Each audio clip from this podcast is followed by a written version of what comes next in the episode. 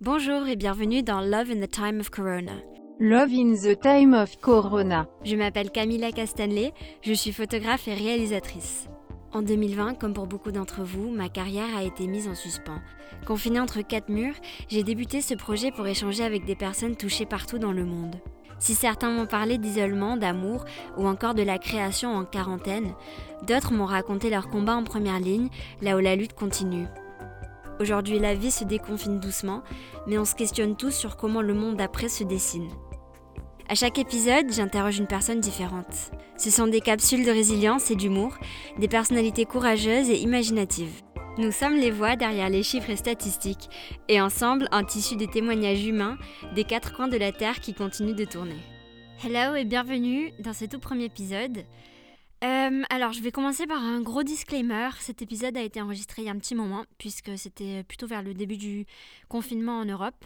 Et euh, au fur et à mesure des épisodes, vous allez voir que il date euh, de moments assez variés. Donc juste pour être clair, ce podcast n'est pas chronologique, c'est pas le but. J'ai pas choisi de classer les épisodes comme ça. Et d'ailleurs, ce projet n'est pas censé être un reportage en direct live du Covid-19. Breaking news.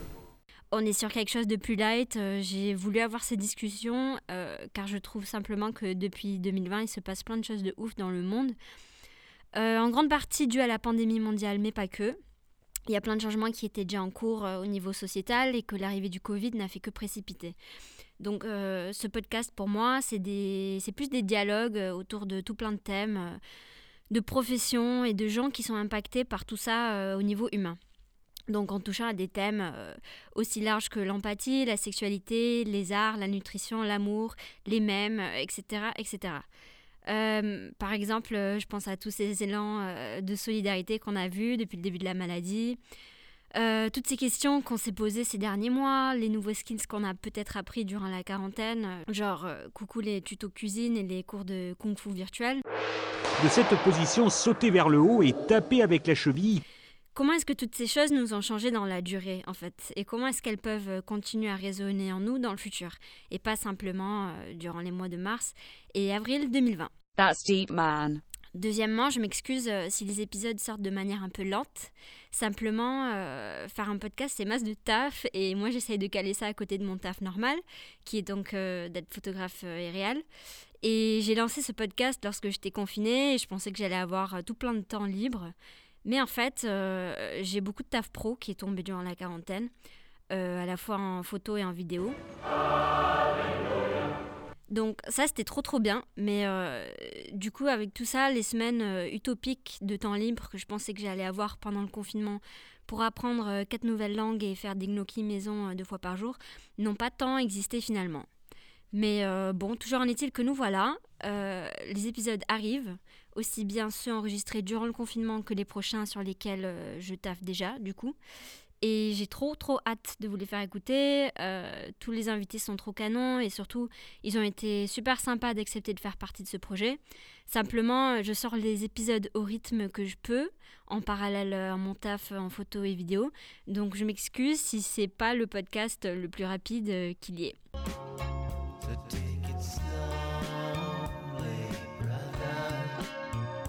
Et enfin, la dernière chose avant de commencer, pendant ce mois de mai, je réalise une vente solidaire pour une cause qui me tient super à cœur. Euh, je vends mes tirages photos pour reverser 100% des bénéfices à deux ONG qui luttent pour les droits sexuels et reproductifs des femmes dans le monde. Dû à la pandémie, plus de 47 millions de femmes risquent de perdre l'accès à la contraception, entraînant environ 7 millions de grossesses non désirées dans les mois à venir, selon des données publiées par les Nations Unies. Sur à peu près tous les continents, des politiciens et lobbyistes anti-IVG ont utilisé la pandémie pour restreindre l'accès à ces droits fondamentaux. Je pense par exemple à la Pologne, où le gouvernement a profité de la quarantaine pour tenter de faire passer une loi visant l'interdiction quasi totale de l'avortement.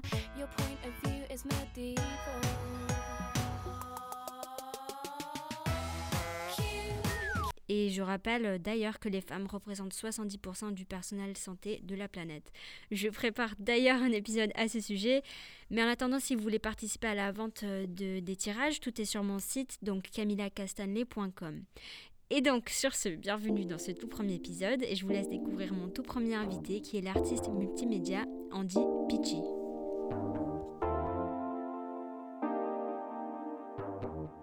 Alors, je suis euh, Andy Pichi et je suis artiste euh, contemporain. Du moins, j'essaye. Bon, alors franchement, il est humble puisqu'il y arrive plutôt très bien. Euh, en tant qu'artiste contemporain, Andy, c'est le genre de personne qui touche vraiment à tout. Donc on le retrouve en montage photo, montage vidéo, il fait aussi beaucoup de montage 3D. Il a exposé en France euh, comme à l'international, en passant de la galerie Joseph Saint-Martin dans le 3e arrondissement de Paris jusqu'au musée d'art contemporain de Leipzig en Allemagne. Il a publié un recueil de poèmes aux éditions La Marquise. Il a été un des premiers artistes à créer des filtres faciaux Instagram qui ont ensuite été diffusés et utilisés librement partout dans le monde. Et en plus de ses créations purement artistiques, il n'a pas peur des collabs commerciales, ce qui lui a permis de travailler avec plein de marques stylées, de Combini et Tinder jusqu'à Comme des garçons et Louboutin.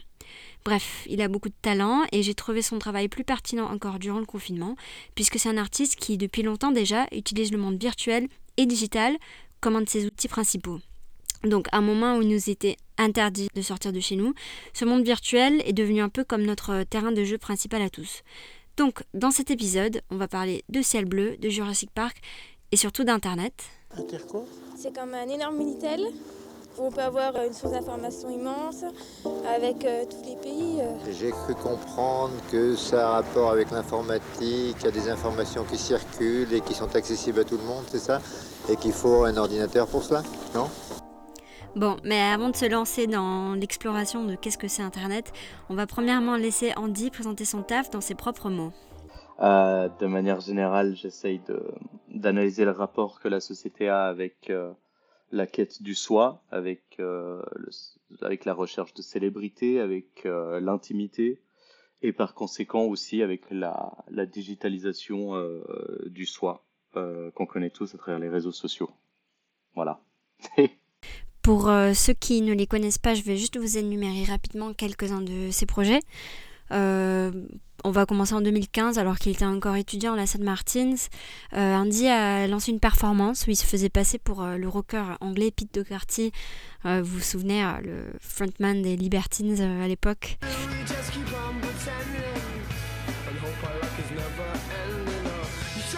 Donc euh, il a quand même réussi à bluffer la presse jusqu'à faire la couve du Parisien. À l'époque, ça lui avait valu d'ailleurs euh, cette apparition dans le Grand Journal. La, la- la photo du Parisien, elle a été prise à Londres. Les paparazzis n'y ont vu que du feu. C'est quand même jouissif, ça. C'est un artiste suisse qui s'amuse beaucoup. Il s'appelle Andy Pichi et il est avec nous. Autre projet, ça a été son alter ego fictif qu'il a développé notamment sur Instagram.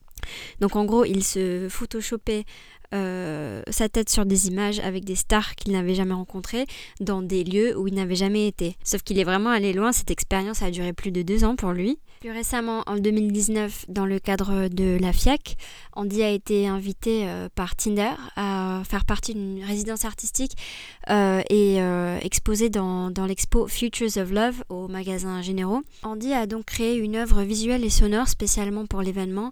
Il a en fait exposé un téléphone qui émettait, il semblait, les bruits d'un battement de cœur humain. Sauf que vous en doutez peut-être, c'était encore une fois trompeur. Si vous écoutez bien, on entend un cœur qui retentit. Au fait, c'est pas du tout un cœur. C'est au fait le bruit euh, d'un doigt qui swipe à gauche et à droite euh, sur l'application Tinder.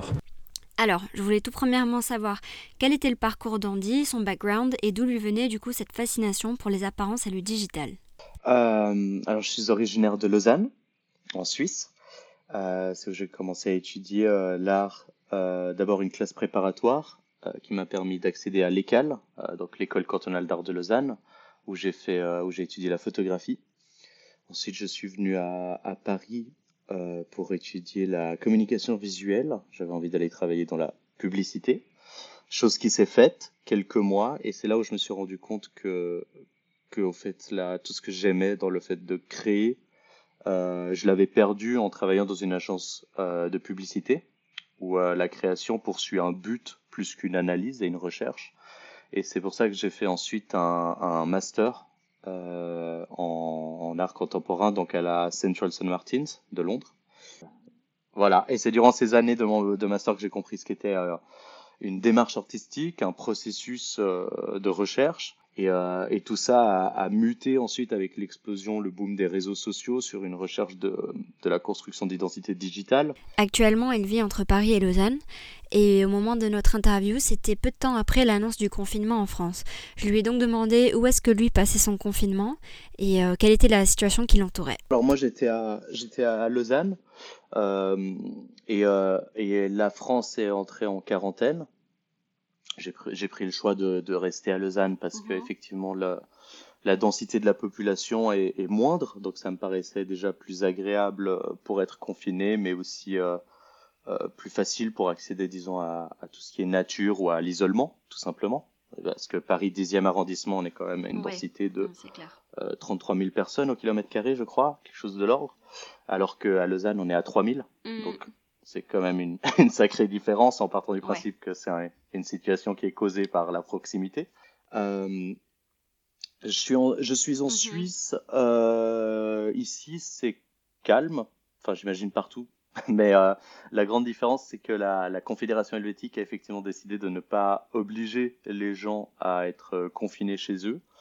Euh, ils ont fermé les commerces, ils ont fermé tout ce qui n'est pas euh, d'ordre euh, première nécessité, donc tout ce qui n'est pas euh, d'ordre alimentaire ou euh, médical. les restaurants, y compris, ont été fermés. Mm -hmm. cependant, les gens sont tout simplement invités à faire preuve de civisme et, et, à rester chez eux le plus possible, tout en ayant le droit de ouais. sortir s'aérer à partir du moment que, que cela se fait en groupe de moins de 5 personnes, je crois. Voilà.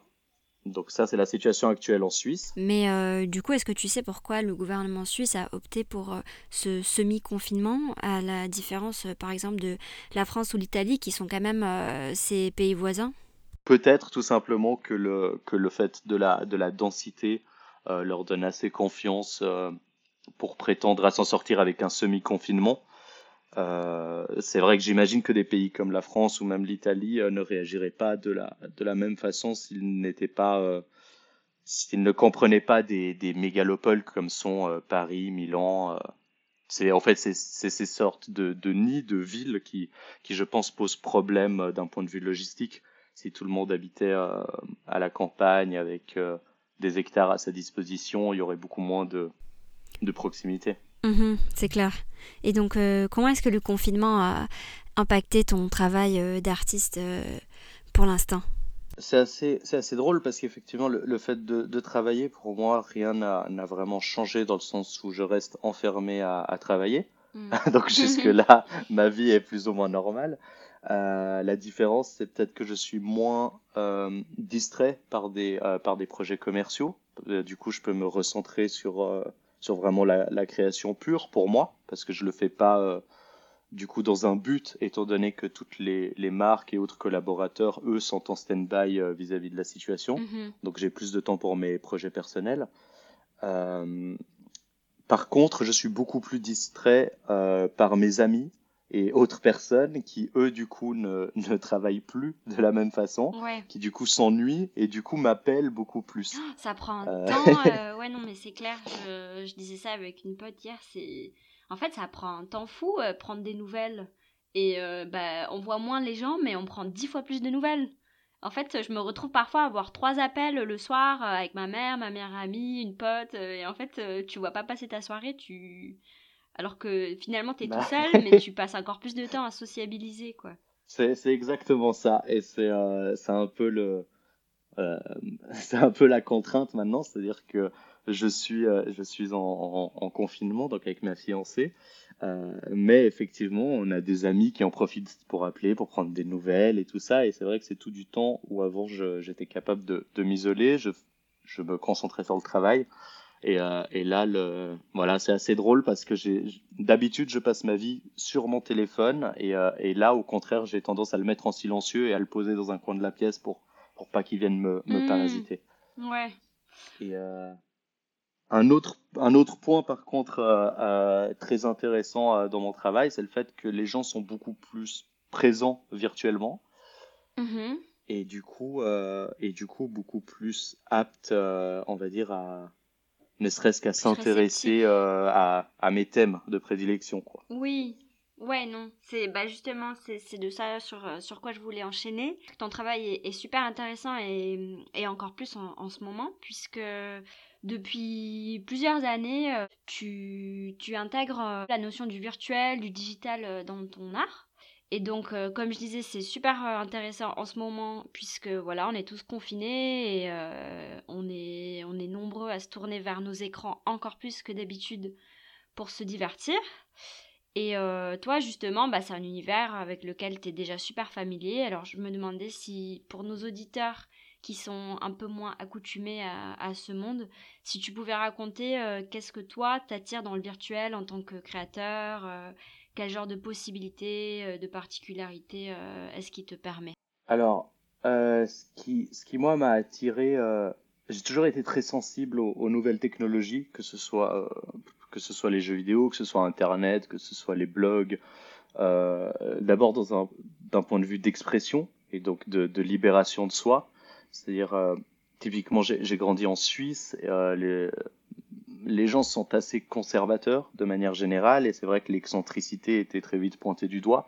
Et au fait, Internet, c'est un endroit où tout à coup j'ai pu être euh, moi-même sans être influé, euh, influencé par, euh, parce que la société attendait de moi, mhm. sans avoir à me justifier aussi. Et, je pense que c'est de là qu'est né vraiment mon, mon attrait pour le médium. Ouais.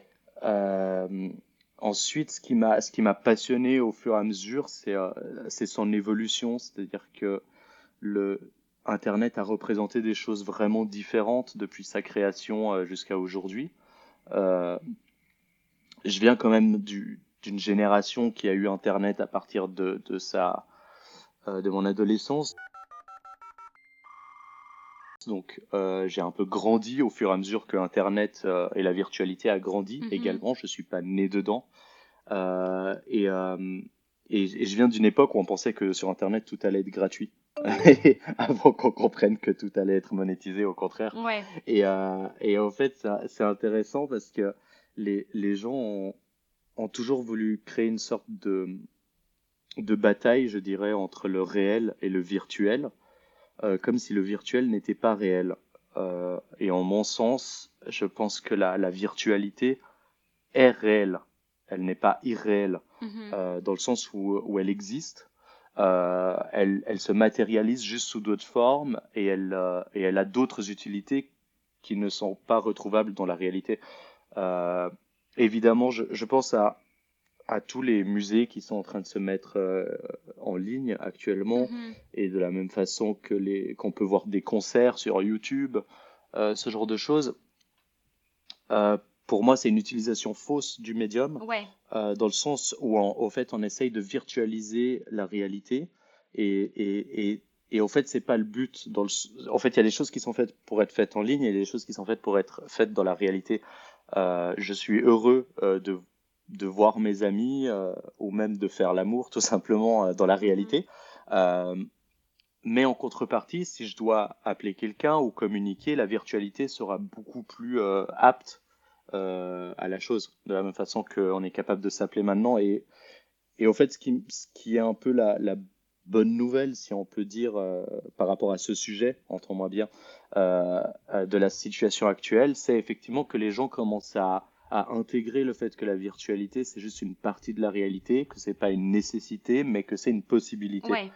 Et, euh, et j'ai l'impression que tous les tous les détraqueurs qui disaient non mais euh, moi de toute façon je déteste être en ligne, euh, moi j'aime bien vivre les choses en vrai, peut-être se rendre compte aujourd'hui que que au fait c'est pas un choix c'est pas une question de dualité. Si on fait un, on peut pas faire l'autre. C'est plutôt on fait l'un ou l'autre selon les besoins. Et je pense que qu'aujourd'hui, effectivement, où on, où on se retrouve à être isolé, euh, la virtualité nous permet de ne pas être seul. Et, euh, et c'est quand même beau de pouvoir s'isoler sans être seul. Je ouais. pense. Ouais, ouais, non, mais euh, c'est super intéressant et euh, c'est vrai que tu parles des, des expos euh, numérisées par Google, Google Arts and Culture. With the Google Arts and Culture app, you can immerse yourself in 360 degree views using Google Cardboard. C'est super intéressant, mais comme tu dis, c'est finalement eux, ils numérisent de l'art qui est déjà produit en fait. Et toi, ce qui est intéressant, c'est que tu crées directement dans le virtuel. L'internet, ce serait un peu plus un canal, genre une matière pour toi en fait. Un peu comme une matière pour un sculpteur, tu vois ce que je veux dire bah, en fait, c'est mon, c'est mon point de vue. Euh, je, je trouve super, hein, euh, comprends-moi bien, je trouve super ce que, ce que Google fait. C'est vrai que la situation a, a démocratisé un peu cette, euh, cette envie de mm. numérique, parce que là où toutes les grandes institutions euh, refusaient constamment le digital en disant, enfin le numérique, pardon, en disant non, ça nous intéresse pas, c'est pas mm. réel et tout. Et aujourd'hui, tout le monde s'est rué dedans. Et en fait, s'ils avaient pris le, s'ils étaient montés dans le train il y a quelques années, ils seraient arrivés aujourd'hui à, à, ils auraient pu aujourd'hui proposer euh, des expériences beaucoup plus intéressantes parce que j'ai vu quelques rendus par exemple de réalité virtuelle où on peut traverser les tableaux euh, de grands maîtres du genre Dali, du genre Picasso et, et c'est vrai qu'offrir ce genre d'expérience au fait d'accepter que le virtuel n'est n'est pas réel quoi, de différencier l'expérience utilisateur. Mmh. en mon sens, c'est ça la mmh, clé. Mmh, Totalement. Et du coup, j'ai une question un peu de, de débutant. Mais euh, tu utilises quoi comme, euh, comme logiciel pour fabriquer toutes ces créations euh, C'est des, des, des, skills que tu as appris où Alors, à, chaque, à chaque création, j'ai envie de te dire son programme un peu, mm. mais de manière générale, il y a toute la suite Adobe. donc ça va de Photoshop, Illustrator, InDesign, mais ça continue aussi sur Dimension, Audition, Premiere Pro ou After Effects, euh, selon les selon les besoins. Euh, si c'est de la vidéo, si c'est du FX, si c'est du sculpt 3D, ça peut être toutes sortes de choses. Et après, en matière d'animation, il y a, y a des très bons programmes. typiquement pour tout ce qui est filtre Instagram, j'utilise Spark AR, mhm. donc qui est la plateforme de réalité virtuelle générée par Facebook euh, de, réalité augmentée, pardon, générée par Facebook, et euh, qui permet donc d'animer les formes 3D que j'ai auparavant euh, faites dans euh, Photoshop ou dans Blender. Mhm. Je les importe dans le programme et je les anime. Donc c'est plutôt une sorte de, de patchwork que j'imagine comme quand on, si pour euh, visualiser un peu mieux, si on crée une mélodie, j'imagine qu'il y aura des, des cuivres.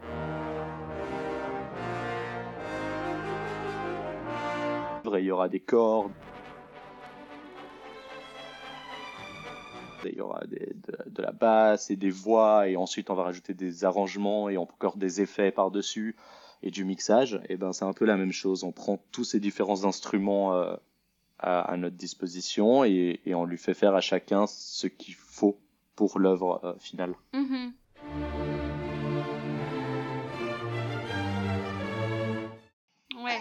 Pardon, j'essaie d'être concis, mais il y a tellement de programmes et de possibilités selon ce qu'on veut faire que. Oui, non, c'est clair, il y a, y, a plein de, y a plein de couches, quoi. On se rend pas forcément compte, mais, euh, mais chaque, euh, chaque création, elle passe par mille étapes, quoi. Oui, il y a même des, des concurrents euh, sur chaque plateforme, c'est-à-dire que Blender ou Cinema 4D servent les deux à faire de la 3D.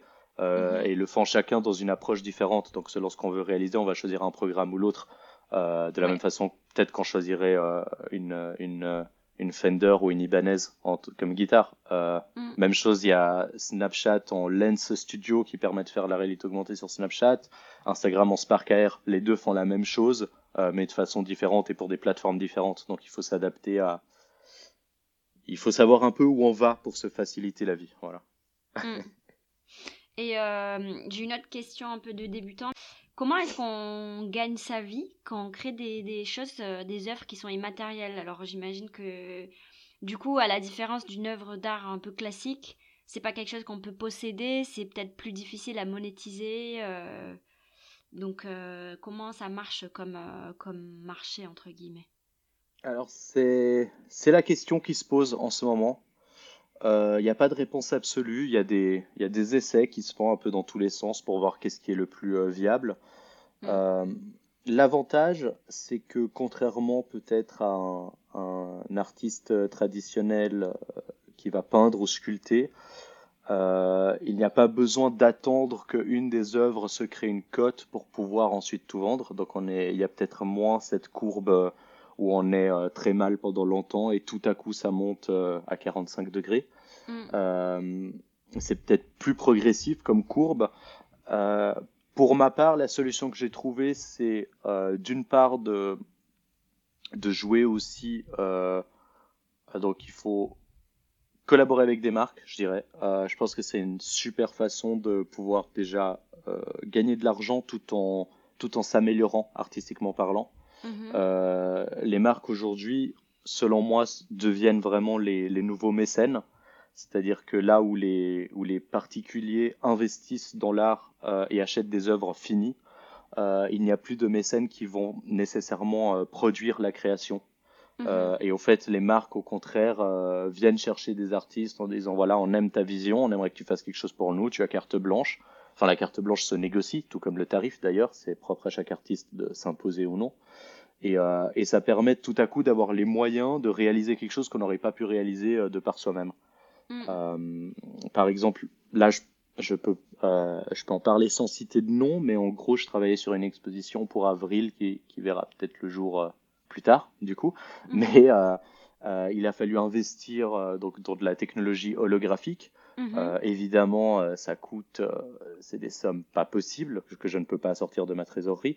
et tout à coup, d'avoir une marque qui est d'accord de financer ça en plus de me financer moi pour mon temps de travail, bah, c'est du, c'est du pain béni, c'est exactement euh, ce qu'on recherche au final. Ouais. Euh, et à côté de ça, ensuite, je pourrais mieux maîtriser la technologie holographique et peut-être qu'un jour j'aurai assez d'argent pour moi-même investir dedans et euh, je serai déjà préparé à réaliser ce que je veux réaliser vu que j'aurais pu déjà l'essayer. donc c'est un peu, selon moi, les marques, c'est vraiment un, un composant clé de la création aujourd'hui. L'important, c'est vraiment de réussir à, à s'associer uniquement avec des marques au fait qui représentent de un les valeurs euh, euh, qu'on défend personnellement et de deux euh, de savoir s'imposer en tant qu'artiste pour légitimer une, une carte blanche et, et, accepter que si on vient nous chercher c'est pour ce que nous on fait pas pour ce qu'on a envie qu'on fasse. Ouais, ouais, totalement. Et, et, après à côté de ça les œuvres digitales peuvent se vendre également. Euh, j'ai vu une, une, une robe digitale donc qui numérique qui n'existe que virtuellement euh, et elle a été vendue aux enchères à, plus de 10 000 dollars, je crois, ah et le propriétaire l'a sur, euh, sur clé USB. Donc, euh, du coup, je vais vous présenter aujourd'hui le mot turfu.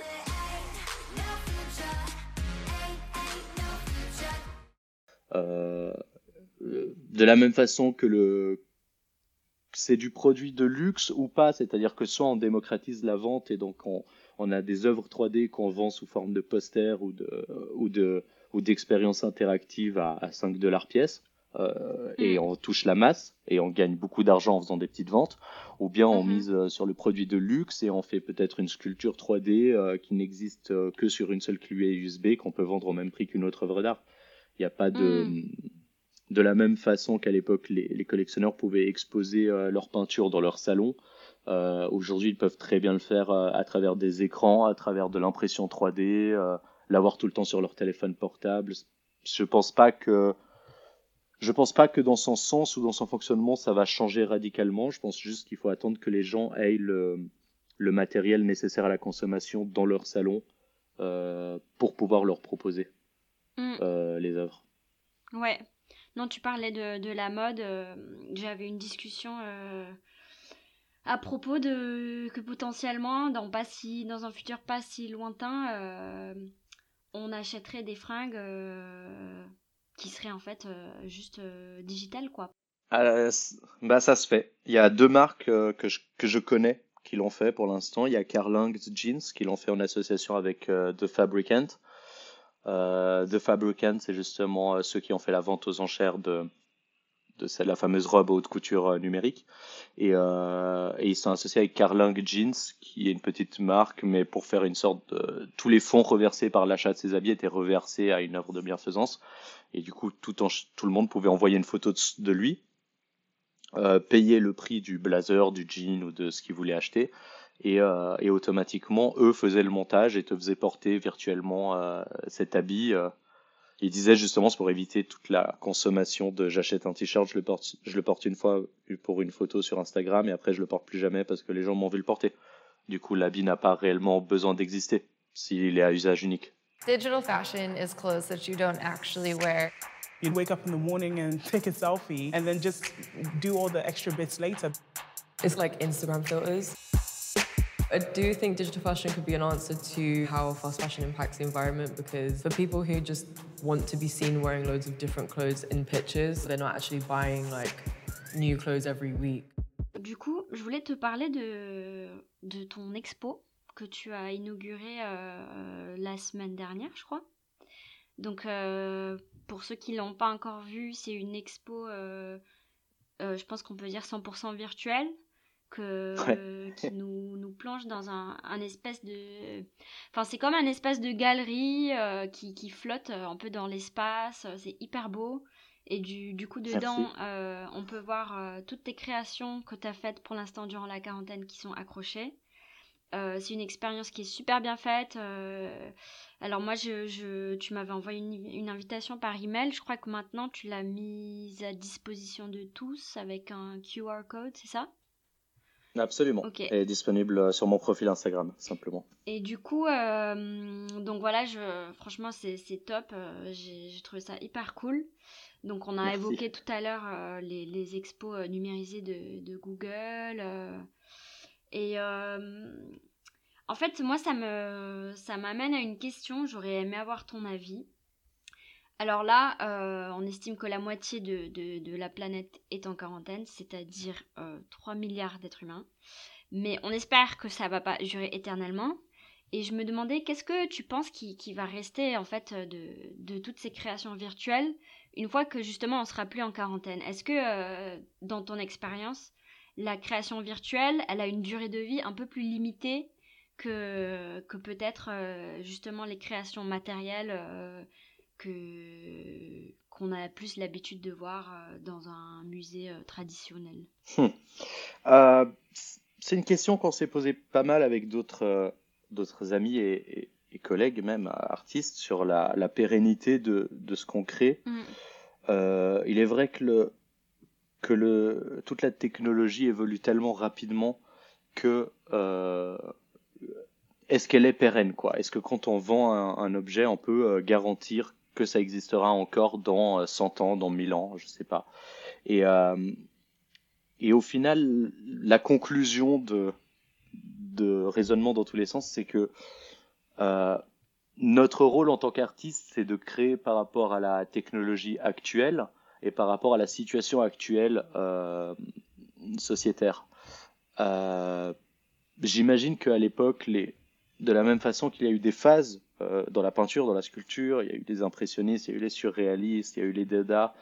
Euh, chacun a apporté une nouvelle vision, euh, mais le médium était limité. Euh, C'était toujours le même médium qui revenait, la photographie, tout à coup, la vidéo, on va dire, on, on égayait un peu tout ça. Je dirais encore une fois, notre rôle en tant qu'artiste est de, de créer avec ce qu'on a à disposition, de la manière la plus pertinente qui nous paraisse. Euh, et justement, le, le rôle de préserver euh, cet art ou de le faire durer dans le temps, euh, j'imagine qu'il incombe plutôt aux institutions et aux musées. Mhm. Euh, le, le, le musée, à la base, n'était pas nécessairement une galerie. Le musée a des galeries et des archives.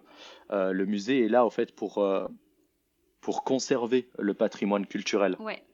d'une époque, contrairement à la galerie qui est là pour l'exposer.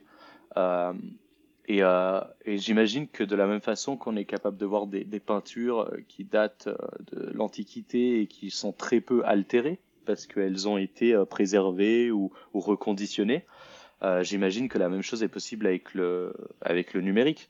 Euh, évidemment, si dans 1000 ans euh, l'écran n'existe plus parce que tout est euh, visible holographiquement Mhm. ou que sais-je, euh, ce sera le rôle du musée, au fait, ou du collectionneur, euh, d'avoir des écrans qui permettent de diffuser euh, du contenu datant de notre époque, Oui. je pense. Et puis aussi voir comment peuvent, euh, peuvent vieillir, entre guillemets, certaines créations. Parce que tu vois, genre, par exemple, quand tu, quand tu regardes un film, et c'était genre euh, les effets spéciaux de l'époque étaient là, oh là là, euh, c'était c'était vraiment nul et tout. Alors que à l'époque, quand tu voyais Jurassic Park 1, ça te paraissait trop bien, quoi.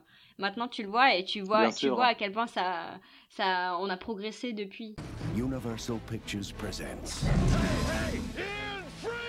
I can't get Jurassic Park back online. An adventure 65 million years in the making.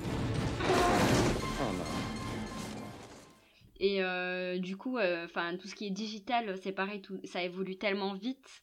Euh, Est-ce que tu penses que, bah, par exemple, les œuvres que tu as, as exposées là dans, dans l'expo, au fur et à mesure des années, est-ce qu'il faudra peut-être les, les updates, tu vois, genre aux nouvelles, les, enfin aux nouvelles technologies qui évoluent, tu vois ce que je veux dire? Bien sûr. Selon moi, non. En tout cas, moi, j'ai pas encore l'intention de le faire parce que j'imagine que chaque une création pour être euh, pertinente doit doit être d'une certaine façon euh, témoin euh, de son époque. Ouais. Euh, et et c'est pour ça que j'ai un peu de j'apprécie les peintres ou les, les gens utilisant des médiums plus traditionnels qui arrivent à le moderniser. Euh, Typiquement, le, le travail de, de Chloé Wise aujourd'hui ou de Ariana Popolopoulou en, en peinture sont magnifiques parce qu'ils prennent une, une ancienne technique mais ils actualisent le contenu. Et, euh, et en fait, cette exposition virtuelle que j'ai créée, euh, qui est une sorte où j'ai mis des œuvres que j'ai faites durant ma quarantaine en quarantaine en ligne, euh, en fait, ne sera pertinente demain que si elle reflète exactement euh, le contexte actuel. Ouais. Euh, dans 50 ans, j'espère que les gens, en, en, en parlant de la vague de créativité peut-être qui a, qui, a, euh, qui a été engendrée par le confinement euh, du Covid-19, Mhm. voudront montrer au fait des œuvres qui représentent aussi l'esthétisme euh, de cette époque. Oui, et les outils qu'on Euh, avait à disposition, puisqu'en fait, euh, c'est un peu, on fait avec les moyens du bord, avec ce qu'on a chez nous, Quand- quoi. Quand, quand on regarde le, le, le, le travail d'Andy Warhol, par exemple, on, on apprécie le, grain de la sérigraphie, le côté noir et blanc de la duotonie et, et, le, et les défauts euh, dus tout simplement au fait que ce soit fait main euh, sérigraphiquement. Ouais. Euh, ça n'aurait aucun sens pour le MoMA ou pour quelle que soit quelconque autre institution de tout à coup numériser et corriger ce contenu pour pour le rendre plus moderne. C'est pas clair. ça que les gens veulent voir. Ils veulent voir une nostalgie des années 60. Mhm. Et nous, même si maintenant on pense être super tendance, on sera de la nostalgie un jour. ouais, non, c'est clair. Euh, oui, parce que maintenant, enfin, c'est une iconographie entre guillemets euh, qui, qui revient un peu à la mode. C'est tout ce qui est, euh, tu sais, les débuts d'Internet, euh, genre les, petits personnages qu'on voyait dans les jeux vidéo, tous ces trucs, ça redevient hyper à la mode. Il y a pas mal de peintres justement qui, qui intègrent des images comme ça dans, dans cette espèce de d'élan de nostalgie pour, euh, pour ce qu'on a connu quand on était gosse, quoi. Et euh, j'imagine que sûr. ouais, dans 20 ans, ça sera, ça sera les créations actuelles qu'on verra de, de cet œil-là. Toi, en plus, tu peux, pour revenir un peu à la question de, de, de l'exposition euh, dans, dans l'espace virtuel, toi, en plus, euh, tu peux justement comparer parce que, donc, comme tu disais tout à l'heure, tu as aussi fait euh, des expos physiques. Je crois que c'était en, en 2018 que tu as exposé euh, euh, à Paris, dans une galerie dans le troisième. C'est ça Euh, ouais, l'exposition Nabila. Ouais, donc tu as fait, euh, pour, euh, pour redire ce que tu disais tout à l'heure, tu as exposé une série de toiles euh, que tu as faites tirer euh, de Nabila, qui étaient vraiment un peu à l'image euh, des, des grandes œuvres de la peinture classique. Tout à l'heure, tu as évoqué le- les icônes. euh. donc, euh, donc ça, c'était une expo qui, pour le coup, était dans un espace, euh, une galerie classique. Et du coup, donc, tu as pu un peu comparer. Je me demandais, c'était quoi que tu as vu euh, comme principale différence entre euh, quand tu exposes dans, le virtuel et quand tu exposes dans une galerie euh, traditionnelle Et ce serait quoi, justement, les, limites un peu de, ces deux espaces? Alors, c'est un peu ce qui m'a poussé à, faire cette exposition virtuelle aussi dernièrement. Euh, je m'en suis vraiment rendu compte en décembre. J'ai exposé au, au musée d'art contemporain de Leipzig Mhm. euh, en Allemagne et au fait, en- c'est un musée, donc c'est euh, de la culture. C'est ça appartient, c'est national au fait, ça appartient à, à l'État. Mhm. Et, et par conséquent, euh, vu qu'il faut garantir aussi un accès à la culture à tout le monde, automatiquement le budget à disposition est moindre euh, comparé aux, aux, galeries privées qui elles vendent durant les foires d'art et qui du coup disposent de budgets euh, beaucoup plus conséquents. Mhm. Et, et, je dirais que la, la, la difficulté, la, la différence entre le, les expositions euh, physiques et les expositions virtuelles, euh, c'est peut-être les, la possibilité, tout simplement. Euh, si tout à coup, si je veux reproduire, admettons, cette exposition virtuelle physiquement, euh, ça n'aurait aucun sens, mais admettons. Euh, il faut que je trouve un lieu. Mhm. Il faut que je trouve un lieu euh, des bonnes dimensions. Il faut qu'il soit des bonnes dimensions, mais euh, avec une bonne situation géographique, Mhm. pour que ce soit accessible. Euh, il faut le rendre accessible euh, à des personnes qui peut-être ont plus de difficultés à y accéder. Euh, ensuite, il va falloir gérer l'éclairage et cet éclairage va être limité euh, parce qu'une fois qu'on a mis un éclairage, il peut pas être différent pour chaque œuvre. Euh, donc en fait, en fait, le physique impose toute une série de contraintes euh, d'ordre financier, d'ordre euh, imaginaire et d'ordre euh, de la réalisation que le virtuel permet de, de, de mettre de côté. C'est-à-dire que dans une exposition virtuelle, je peux créer un éclairage différent pour chacune des œuvres. Euh, peut-être que toutes les œuvres ne sont en fait qu'une œuvre, peut-être qu'en fait il n'y a pas d'espace. Euh, c'est beaucoup plus libre au fait, Ouais. beaucoup moins contraignant et surtout beaucoup moins coûteux parce que euh, s'il faut produire des moulages en résine, euh, ça coûte plus cher que d'appliquer une texture euh, plastique transparent sur un programme, euh, sur un logiciel. Euh, après, euh,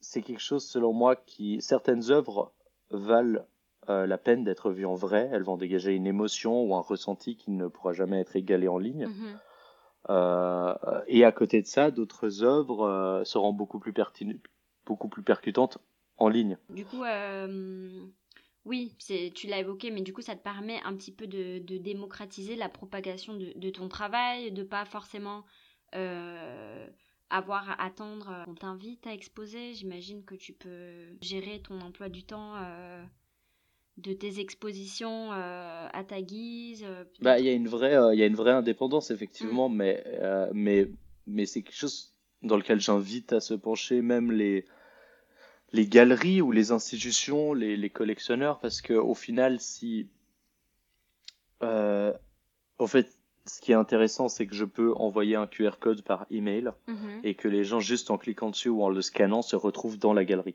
Ouais. Euh, et là où, au fait, euh, si je fais une exposition à Paris, il y a que les gens à Paris qui pourront venir la voir. Si je la fais à Lausanne, il y a que les gens à Lausanne. Euh, et du coup, euh, admettons, je fais une exposition à Lausanne, vu la densité des gens, j'aurai peut-être euh, 100, 200 personnes qui vont venir. Si je la fais à Paris, j'aurai 3000 personnes. Si je veux faire voyager l'exposition, il faut payer les coûts de transport et tout. Mhm. donc c'est quelque chose, au fait, que je, que je fais volontiers si l'œuvre que j'expose gagne à être exposée réellement. Mhm. Euh, là, en l'occurrence, il s'agit d'œuvres euh, qui reflètent la solitude euh, et la vie euh, numérique que chacun a entrepris sur ces dernières semaines. Donc, pour moi, c'était logique de la faire exister virtuellement et que tout le monde se retrouve tout seul dans cet espace. Ouais. Euh, c'est des œuvres qui parlent de, de, de solitude et de présence virtuelle, donc donc c'était important pour moi que chaque utilisateur soit seul mais présent euh, virtuellement. Mhm. Ouais. Après, si de, encore une fois, si, si demain euh, tout le monde a chez lui un, un casque en réalité virtuelle euh, et que chacun a un avatar euh, virtuel et que donc quand il se connecte sur le serveur, il y a une représentation de lui physique, peut-être qu'il pourra interagir avec les autres personnes aussi virtuellement. Mm. Et encore une fois, moi je, moi je suis pas du tout dystopique. Je pense que la technologie c'est quelque chose de, de génial. Euh, c'est la façon dont on l'utilise au fait qui va être déterminant sur la sur la perception euh, qu'on en qu'on a à la société. Alors le mot turfu vient du verlan très populaire chez les jeunes qui signifie tout simplement euh, futur. Il a été rendu populaire par euh, Booba en 2013 avec sa chanson intitulée Turfu. Je me souviens quand je vivais, euh, quand je vivais à Lisbonne, j'étais en coloc avec euh, un, studio de design. Euh, il s'appelle Studio euh, 2424. Ils sont hyper talentueux. Et Antoine, euh, donc qui fait partie du studio, me disait, euh, j'étais en train de refaire mon site euh, à l'époque, mon site web de photos du coup. Et il me disait, euh, mais tu vois, euh, moi, dans, mon monde idéal, euh, dans quelques années, en fait, les, les, sites web des artistes, ce sera comme des galeries. Et en fait, ce sera vraiment des espaces virtuels dans lesquels on pourra circuler comme si c'était des pièces, tu vois. Et chaque, chaque projet sur ton site, tu pourras le, le construire comme si, en fait, tu c'était en accrochage. J'ai trouvé ça ouf et ouais. C'est clair, il faut vraiment le voir comme quelque chose de positif.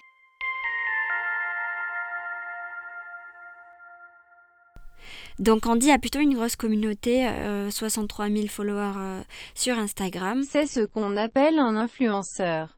Mais là où d'autres artistes sont souvent pudiques euh, à ce sujet, Andy, lui, il évoque souvent la notion de célébrité dans son travail. Il s'interroge beaucoup en fait sur la nécessité d'être influent pour être euh, accepté comme artiste aujourd'hui. Et juste avant de l'interviewer, je venais de lire un article dans Medium où euh, la journaliste Laure Busnel se demandait si les influenceurs auraient un rôle pour contribuer à endiguer le coronavirus. Depuis le début de la pandémie, on a vu euh, plein de réactions différentes de la part euh, du monde des célébrités, des artistes et des influenceurs.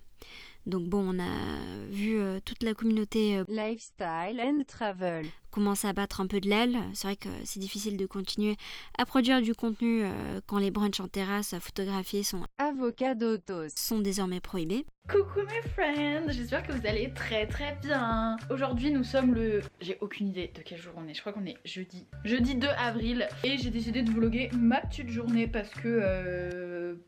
Parce que j'ai envie. Petite prévention de vidéo, cette journée ne sera absolument pas extraordinaire comme vous pouvez vous en douter, je suis comme euh, approximativement 99,9% de la France confinée chez moi, donc il n'y aura pas grand chose à faire. Sinon, il y a des célébrités qui ont quand même réussi à semer de la désinformation, parfois dangereuse. On pense à MIA et sa tirade anti-vaccin, mais également à Juliette Binoche, qui s'est publiquement avérée faire partie de la team euh, Conspiration 5G, ainsi qu'à Elon Musk, qui a partagé toutes sortes de rumeurs nocives et de déclarations anti-confinement sur Twitter. Bon, et puis de manière générale, euh, beaucoup ont quand même profité de cette période pour expérimenter des nouvelles formes d'interaction avec leurs audiences. Tous les lives Instagram, euh, les tutos cuisine. Je fais quoi là du coup? La crème, je fais quoi? Putain, je le mets quand? Non mais continue, Pas de panique, t'en mort, concert maison en direct.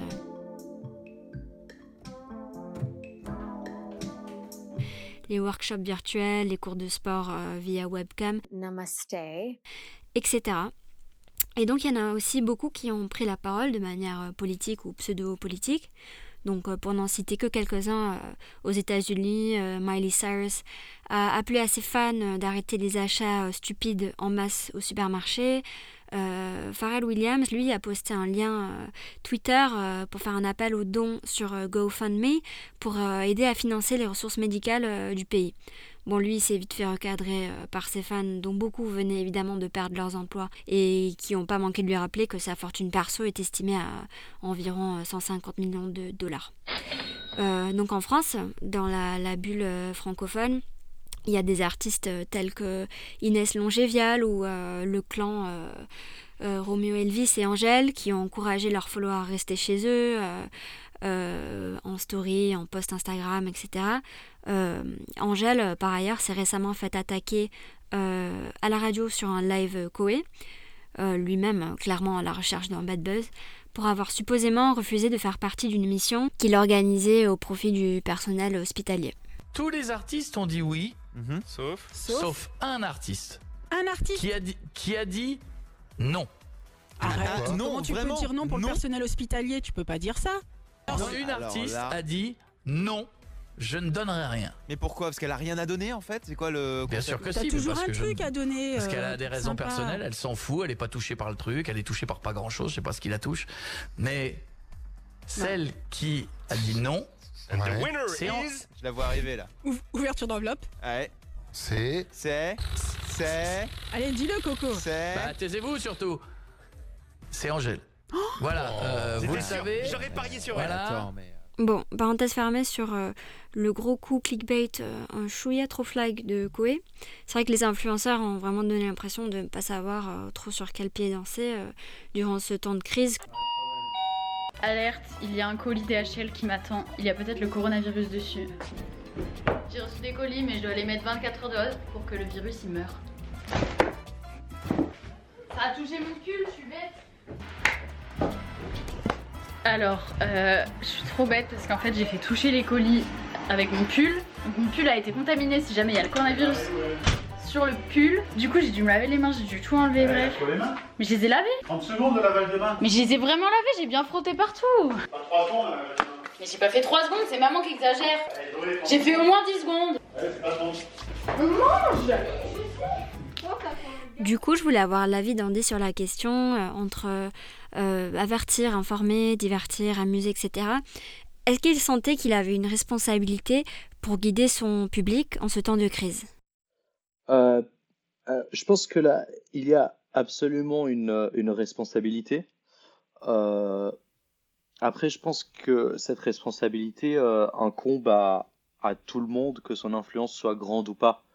Euh, je, pense que il est, il est propre à chacun de devoir euh, informer euh, son prochain euh, sur les mesures à suivre et sur les précautions à prendre. Euh, effectivement, plus on a une grande visibilité, euh, plus on, on, on a envie que cette personne euh, euh, partage, euh, on va dire, les bonnes informations. Euh, après, je respecte aussi la, la volonté de certains de rester plus discrets ou silencieux parce que, encore une fois, tout est une question de perception.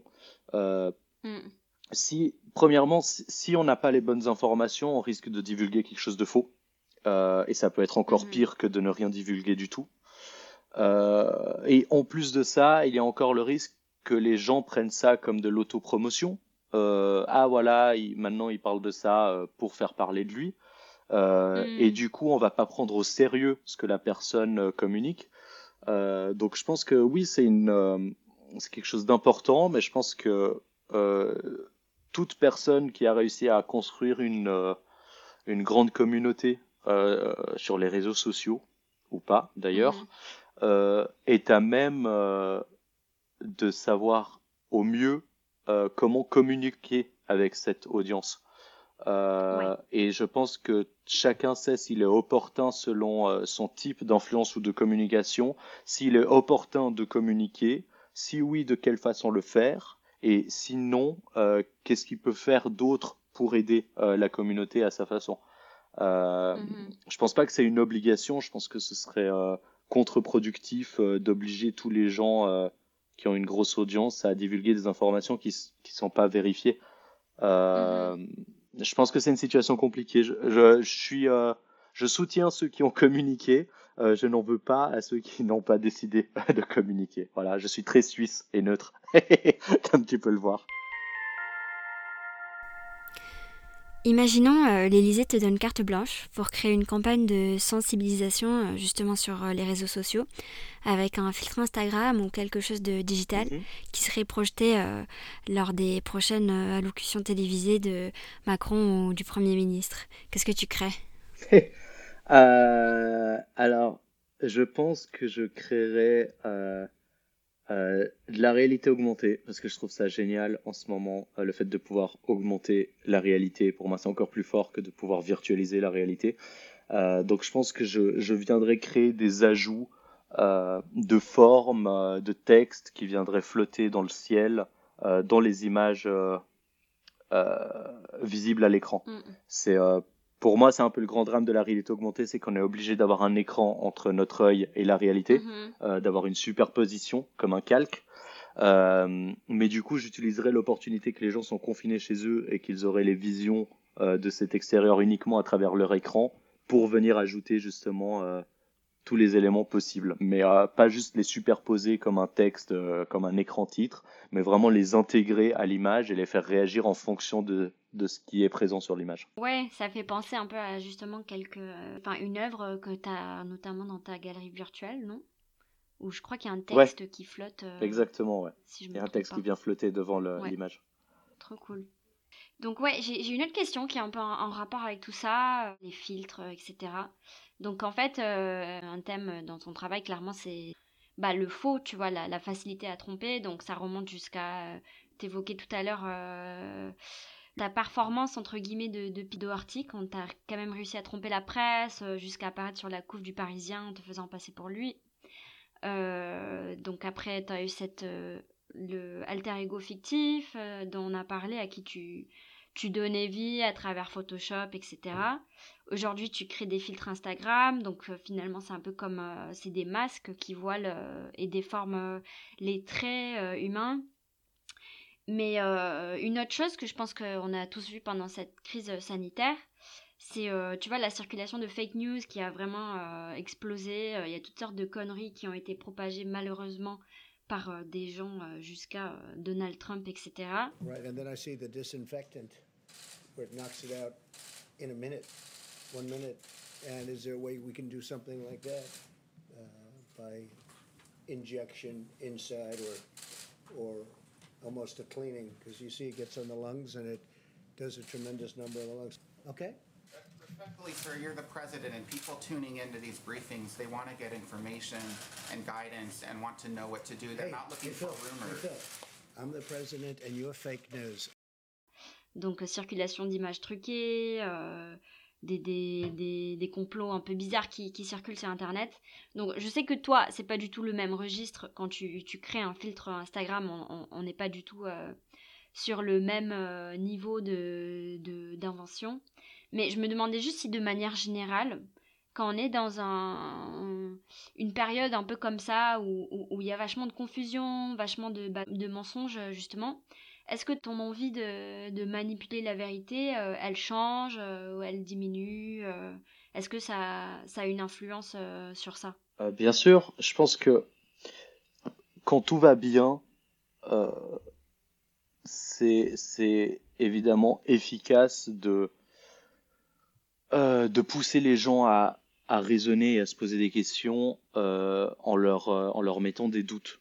Parce que euh, le, le fait est que notre société nous, nous sécurise tellement qu'on n'est jamais amené à, à- ni à nous remettre en question, ni à, ni à se poser des questions sur ce qui nous entoure.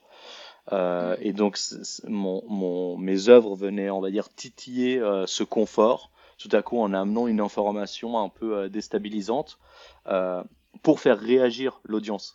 C'était le but. Euh, en temps de crise, comme aujourd'hui, euh, les gens sont justement hors de leur zone de confort parce qu'ils sont obligés de se remettre en question, de, de se poser les, les bonnes questions, de remettre en cause le monde qui nous entoure, la façon qu'on a de vivre. Et, euh, et du coup, ils sont déjà euh, dans ce processus. Du coup, les œuvres mes œuvres n'auraient plus vocation à venir euh, perturber leur confort parce que ce Mhm. serait, ce serait uniquement anxiogène. Elles n'auraient pas le même, ni le même sens, ni le même résultat. Elles seraient dépourvues Mhm. de sens. Ouais. Donc je pense que c'est un peu, euh, euh, il faut que ce soit un peu paradoxal. En temps serein, il est juste d'aller euh, titiller le confort euh, des gens euh, Les pour les garder actifs, euh, cérébralement, émotivement euh, parlant. Euh, en temps de, de doute, au contraire, je pense qu'il est important de, de venir sécuriser et rassurer, euh, parce qu'au final, euh, évidemment, évidemment c'est dramatique, mais malheureusement ou heureusement, ça passera comme tout. Euh, L'humanité a vécu un tas de choses et, en fait, la chose évoluera indépendamment de, du nombre de, de craintes, de peurs, euh, de paranoïa qu'on peut se faire personnellement. Il faut, euh, il faut se concentrer sur les bonnes choses, être rassuré pour traverser. Il faut accompagner les personnes dans, la, dans cette traversée au fait de, de l'expérience. Mm. Finalement, je voulais te parler d'un un dernier grand thème dans ton travail, donc c'est euh, l'introspection, la recherche un peu du, du moi. euh. Donc euh, encore une fois, c'est super pertinent en ce moment puisque bah voilà, on se retrouve tous en situation d'isolement avec énormément de temps livré à soi-même, ce qui n'est pas forcément le cas d'habitude. Donc bah on se tu vois, on se pose toutes sortes de questions. Je pense qu'il y a pas mal de gens qui qui font un travail sur eux-mêmes en ce moment. Et, et toi, bah, du coup, c'est quelque chose que, que tu fais déjà hein, depuis, depuis nombre d'années euh, dans ton travail. Et voilà, je me demandais euh, quelles sont certaines choses que tu as apprises euh, dans ton processus d'auto-exploration pour le moment? Alors, beaucoup de choses et, et rien à la fois. Euh, je dirais que, que la, ce que j'ai appris de, de plus important, c'est que, c'est que rien n'est absolu, aucune vérité, qu'il n'y a pas de certitude. Euh, je pense que le, sur tout le travail de, de construction sur moi que j'ai entrepris euh, il y a quelques années maintenant, le, ouais, le point, le point crucial, c'est que j'ai annihilé euh, toute certitude. Euh, je pars du principe que, que les opinions changent, que les temps aussi, et que le contexte est tout aussi important à la, à la réalité d'un élément euh, Mhm. que sa propre existence. Euh, que la négativité amène de la négativité. Euh, c'est ce qui m'a euh, poussé, on va dire, à, à m'entourer de positivité, que ce soit à Mhm. travers les gens ou les expériences, euh, et, et de prendre les choses beaucoup moins personnellement. Et c'est vrai que quand on est quand on est dans le dans le dans le rush, quand on est dans le stress, quand on quand on avance trop vite, euh, on est obligé de, de penser à, à ses objectifs, à sa priorité. Donc automatiquement, et il n'y a rien de mal là-dedans, on se met en priorité. Euh, par conséquent, dès qu'un élément va venir perturber notre trajectoire, que ce soit une déception, que ce soit une, euh, une mauvaise surprise ou juste un, un élément quelconque, euh, on va le prendre personnellement, on va, on va dire que c'est euh, que c'est notre faute, on va se dire, on va se culpabiliser au fait. Euh, et, au, et au fait, je dirais que le, le fait de pouvoir se recentrer sur soi-même et, et du coup de prendre le temps d'observer ce qui se passe autour euh, nous fait rendre compte que, que chacun vit son propre film et sa propre histoire et que, et que chaque décision que chacun fait a été prise euh, suite à d'innombrables euh, causes euh, qui ne dépendent pas de nous. Donc euh, voilà, je dirais que c'est un peu ça la, le sum up de, mon, de mon introspection, c'est de, euh, de ne pas en vouloir aux autres, de m'entourer de positivité et de, et de prendre le temps de m'ennuyer. Voilà, Mm. l'ennui est, produ- est, est source de productivité. Ouais, tu parles du, de la positivité. Euh, oui, je l'ai bien dit, je crois. Oui. Euh, ouais, je pense que c'est c'est aussi un thème, euh, enfin pour moi personnellement, que je, je vois beaucoup dans ton travail. J'ai l'impression que souvent c'est des images, euh, beaucoup de ciel euh, bleu, euh, des couchers de soleil. tu, tu véhicules des images qui font du bien, quoi.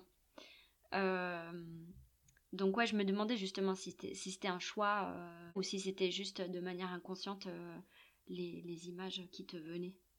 Alors, j'ai j'ai choisi le le c'est drôle. Non, c'était de manière inconsciente, alors j'avais jamais euh, trop pensé à ça. Euh, j'ai choisi le ciel parce que pour moi ça évoque euh, d'une part euh, le euh, l'inatteignable Mhm. euh, et, et l'intangible, c'est-à-dire que il est bleu, mais c'est qu'une question de perception. Il n'est pas réellement bleu, il est transparent. Il est, il est, il est, il, il est en constante mutation euh, à travers les nuages, la pluie, le beau temps, la nuit, euh, le jour. Toutes ces choses euh, viennent le, modifier la perception qu'on en a. Euh, et je trouvais que c'était un, un beau, euh, un beau parallèle avec, euh, avec le, avec l'internet, avec la virtualité. Mm. Euh, un sentiment de, de liberté quand on le regarde, mais qui au même temps nous limite vu qu'on est incapable de le, de le traverser, euh, de l'atteindre. Et, euh, et oui, enfin voilà, j'ai trouvé tout un sorte de parallèle comme ça avec la virtualité, euh, avec la nouvelle, euh, avec la nouvelle euh, adoration aussi, euh, où la religion perd euh, beaucoup de perd beaucoup de son euh, de son panache, disons, comparé à aux anciens temps. Et, et aujourd'hui, on est dans un dans un culte de la communauté, qu'elle soit virtuelle ou pas. Et du coup, est-ce que Internet serait une forme de nouvelle religion ou pas? Euh, Je sais pas. Je me plusieurs points de réflexion comme ça autour du ciel qui m'ont qui me fascinent dernièrement surtout et et c'est pour ça que j'aime bien l'utiliser comme élément. euh, C'est un peu un élément de de regroupement. Euh, Je sais pas comment dire. On va tous regarder en haut et on va tous voir un ciel, même s'il sera différent. On va tous voir le même ciel, Mhm. Euh, mais on va tous le percevoir différemment. Et, et je pense que c'est un peu le la vision du monde, c'est-à-dire qu'on vit tous dans le même monde, mais chacun le perçoit différemment. Et euh, mais au final, on voit tous le même monde, donc on, est tous unis, euh, mais avec nos différences. Je sais pas. C'est un peu ça. Ce sont les différents points de, de réflexion. Ouais. Oui, c'est vrai que c'est un peu un leitmotiv dans ton travail et bah ça fait du bien quoi.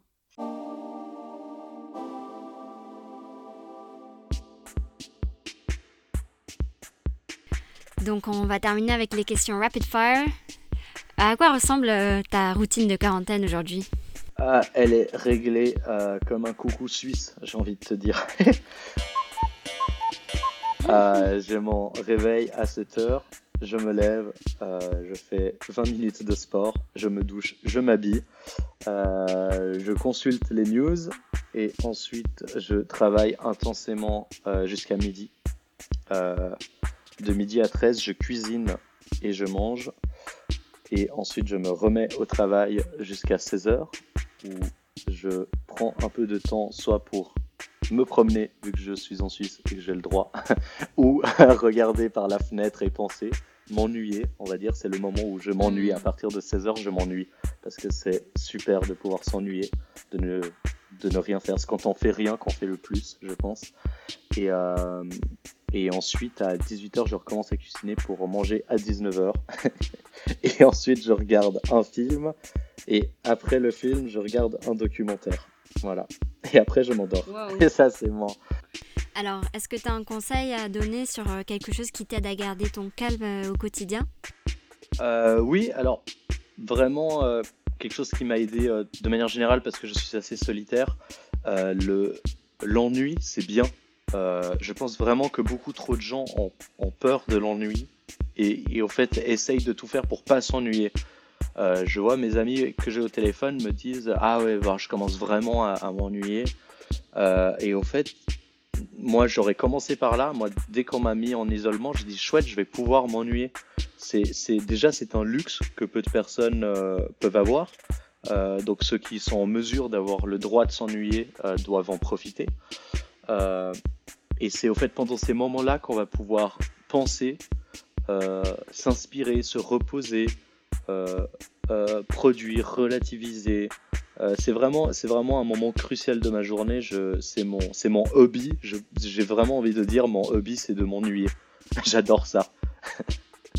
Et euh, du coup, est-ce que tu as des petits kiffs justement d'être euh, bah, chez toi, euh, des choses dont tu peux plus profiter que d'habitude oui, alors j'ai, un peu plus de temps pour jouer aux jeux vidéo. C'est quelque chose que, que j'avais pas du tout pu faire. Euh, Ouais, tu joues à quoi? Bah là, je suis avec ma console portable, donc je joue sur la Switch.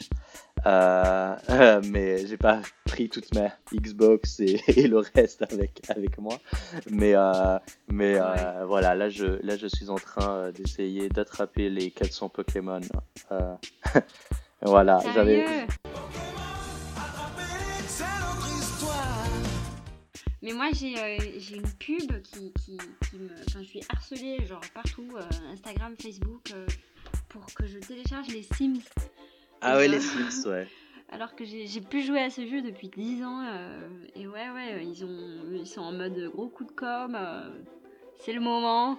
Effectivement, c'est une bonne solution de repli dans, un, dans une vie où on ne peut plus vivre sa propre vie. Autant aller vivre une vie numérique. Ouais, histoire de confiner euh, les avatars euh, comme nous on est confinés. Plutôt télé ou travail, même si j'ai l'impression que t'es quand même très travail. Euh, travail. Travail, mais, mais la télévision est importante, enfin le médium télé. Je regarde pas les, les chaînes de télé, à part deux, trois émissions que, que j'affectionne, mais de manière générale, j'utilise plutôt la télé pour regarder des documentaires, des films. Euh, je suis un grand cinéphile, donc il y a, il y a trop de films, j'aurai jamais le temps de tous les regarder, donc c'est un peu ma punition, c'est que j'ai pas le temps de regarder tous les films que j'aimerais regarder. Justement, est-ce que t'as des recommandations de, de- de films ou de même de choses à lire ou à écouter euh? Euh, alors, lire, je suis actuellement en train de lire euh, Journal d'un génie de Salvador Dali. Euh, et c'est très sympa parce que lui est déjà quelqu'un de divertissant euh, de manière générale, Mhm. Euh, mais surtout le, le livre au fait est un, est un journal euh, que lui tient donc de ses, de ses fantasmes, de ses, de ses fabulations et de sa, et de sa vie. Et en fait je trouve ça super euh, super intéressant de chaque jour lire une de ces journées. Voilà, ça se lit vite, ça prend pas trop de temps et, et ça permet de faire un peu de lecture et c'est c'est au lieu de tenir mon propre journal, je lis le sien. Voilà. et euh, et sinon film, euh, alors Moi, je me suis désabonné de Netflix, donc euh, je sais pas trop les nouvelles sorties, mais euh, je me suis abonné à Mubi. Voilà, je Ouais, conseille, trop bien, Mubi. je conseille vraiment. Il y a, y a moins de, moins de questionnements sur ah, qu'est-ce que je vais regarder? Il y a 30 films qui sont là, chaque jour il y en a un nouveau et un de moins.